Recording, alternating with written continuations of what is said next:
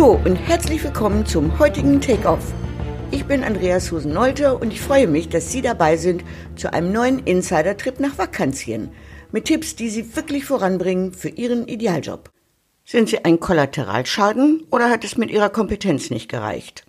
Sicher haben Sie schon Bewerbungsgespräche und Absagen erlebt, die Sie völlig ratlos, gekränkt oder wütend zurückgelassen haben. Und Sie fragten sich, was mache ich jetzt damit? Und zwar so, dass es mich für die nächsten Gespräche und auch sonst nicht mehr beschäftigt oder gar behindert. Ich erzähle Ihnen dazu mal eine Geschichte aus meinem Studium, die die Problematik sehr gut widerspiegelt. Ich befinde mich gerade im Hauptstudium und muss meine Hausarbeit schreiben im Personalvertiefungsfach. Es ist Voraussetzung für die Diplomarbeit und es zählt zur Diplomnote. Ich fertige meine Hausarbeit nach allen Regeln der akademischen Kunst an und bin guten Mutes, als ich die Arbeit abgebe. Dann bekomme ich sie wieder und habe eine vier. Völlig konsterniert kann ich überhaupt nicht begreifen, dass ich eine so schlechte Leistung abgeliefert haben soll. Wenn ich das runtergeschmiert hätte oder wissenschaftliches Arbeiten nicht beachtet, habe ich aber.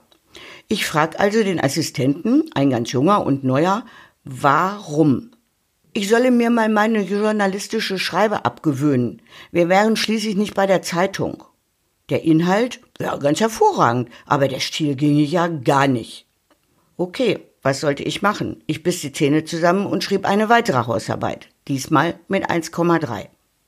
Viele Jahre später habe ich den damaligen Assi auf einer Veranstaltung wieder getroffen. Er war inzwischen Prof und ich sprach ihn an. Erinnern Sie sich noch an die vier, die Sie mir verpasst haben in meiner Hausarbeit? Ist allerdings schon über 15 Jahre her. Er guckte mich an und erinnerte sich ganz genau und meinte so, ja, wir werden alle älter und lernen alle mal dazu und grinste. Und wir haben uns dann sehr nett unterhalten und wurden auch gute Fachkollegen. Und ich vermisse ihn sehr. Er hat sich leider Richtung das Leben genommen. Und diese tragische Geschichte hat mir nochmal gezeigt, was Menschen bewegt, bestimmte Meinungen abzugeben, bestimmte Einschätzungen zu treffen, bestimmte Beurteilungen zu fällen. Er wollte als Assi die akademischen Standards durchsetzen und sich seiner Position sicher als würdig erweisen und zeigen, dass er etwas kann und Karriere machen. Da er aus einer sehr reichen Familie kam, war ihm wichtig, dass er Positionen aufgrund seiner eigenen Leistung erreicht und die strengen Ansprüche seiner Familie gleichzeitig erfüllen. Ich spielte dabei gar keine Rolle. Meine vier war ein Kollateralschaden. Wenn Ihnen so etwas in einem Bewerbungsgespräch begegnet oder auch von Ihrem aktuellen Chef oder einem Kollegen oder wem auch immer, auch einem Kunden, fragen Sie sich, was ist dessen eigene Agenda? Was davon gehört wirklich zurecht zu mir? Also was sollte ich annehmen und mir überlegen, an meinem Verhalten, Arbeit etc. etwas zu verändern? Und was davon ist einfach nicht mein Ding, sondern seins? Sonst nehmen sie nämlich Sachen an, die sie behindern und überhaupt nicht weiterbringen. Später habe ich mir dann nämlich meine lebendige Schreibe wieder mühsam angewöhnt, weil wissenschaftliche Texte von Kollegen, Chefs und Mandanten nicht so begeistert aufgenommen werden. Aber das kann ja auch viel fatalere Folgen haben. Manche hätte das vielleicht so belastet, dass sie dann ein Panikbrett vor dem Kopf gehabt hätten und die weiteren schriftlichen Arbeiten vollends in die Hose gegangen wären, obwohl sie die alle sehr gut hätten bestehen können. Mir hat das auch schon nachgehangen, auch weil die vier ein echter Ausreißer war in meinem Studium. Ich verstand das alles nicht richtig, bis ich gelernt hatte, wie solche Dinge zustande kommen. Jetzt denken Sie mal an manche Bewerbungsgespräche, die Sie geführt haben oder von denen Sie gehört haben. Da fühlt man sich manchmal wie vor einem regelrechten Tribunal. Besonders gern im öffentlichen Dienst, habe ich selbst erlebt, wo x 90 Leute ihre Meinung abhusten wollen. Zuständige Personaler, Vorgesetzte, Personalrat, Gleichstellungsbeauftragte und so weiter und so fort.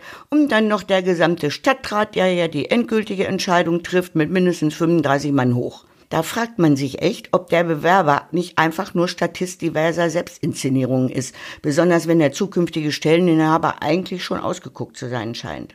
Aber in Unternehmen begegnet Ihnen das genauso. Der ganz junge Personaler, der Angst hat vor einer Fehlentscheidung und sich noch ganz unsicher ist. Führungskräfte, die selten Bewerbungsgespräche führen und gerade mehr Angst als Vaterlandsliebe haben und sie nicht blamieren wollen. Oder solche, die mal zeigen wollen, wer hier das Sagen hat. Der Personaldienstleister, dem sein Controller im Nacken sitzt, die Liste ist endlos. Es geht aber auch umgekehrt, wenn aus gleichen Gründen ein Bewerber über den grünen Klee gelobt und eingestellt wird. Ist der wirklich so klasse? Wie oft habe ich in meinem Personalberaterleben dafür gekämpft, Bewerber nach dem Gespräch abzulehnen oder zu einem zweiten einzuladen, wegen persönlicher Animositäten und klassischer Beurteilungsfehler. Und wie oft hat mir jemand einen guten Bewerber kaputt gemacht aus Angst vor Fachwissen und Konkurrenz. Da ist es dann schon besser, wenn der Bewerber woanders hingeht. Aber für den ist eine Absage eine Absage. Und man kann ja oft nicht die wirklichen Gründe sagen. Wobei die meisten Bewerber das natürlich merken, wenn jemand sie einfach nicht will. Das ist ja auch unsere Intuition, die uns da sehr weiterhilft. Also, Lassen Sie sich von solchen Erlebnissen nicht irritieren und befreien Sie sich von diesem Ballast. Gucken Sie, was daran ist mein Anteil, was nicht und was will, sollte ich verändern.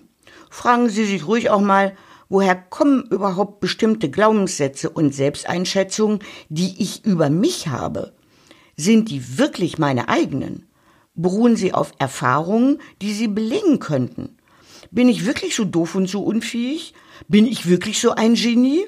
Oder hat es etwas damit zu tun, dass andere Menschen es gesagt haben und immer wieder und immer wieder, solange bis sie es selbst geglaubt haben?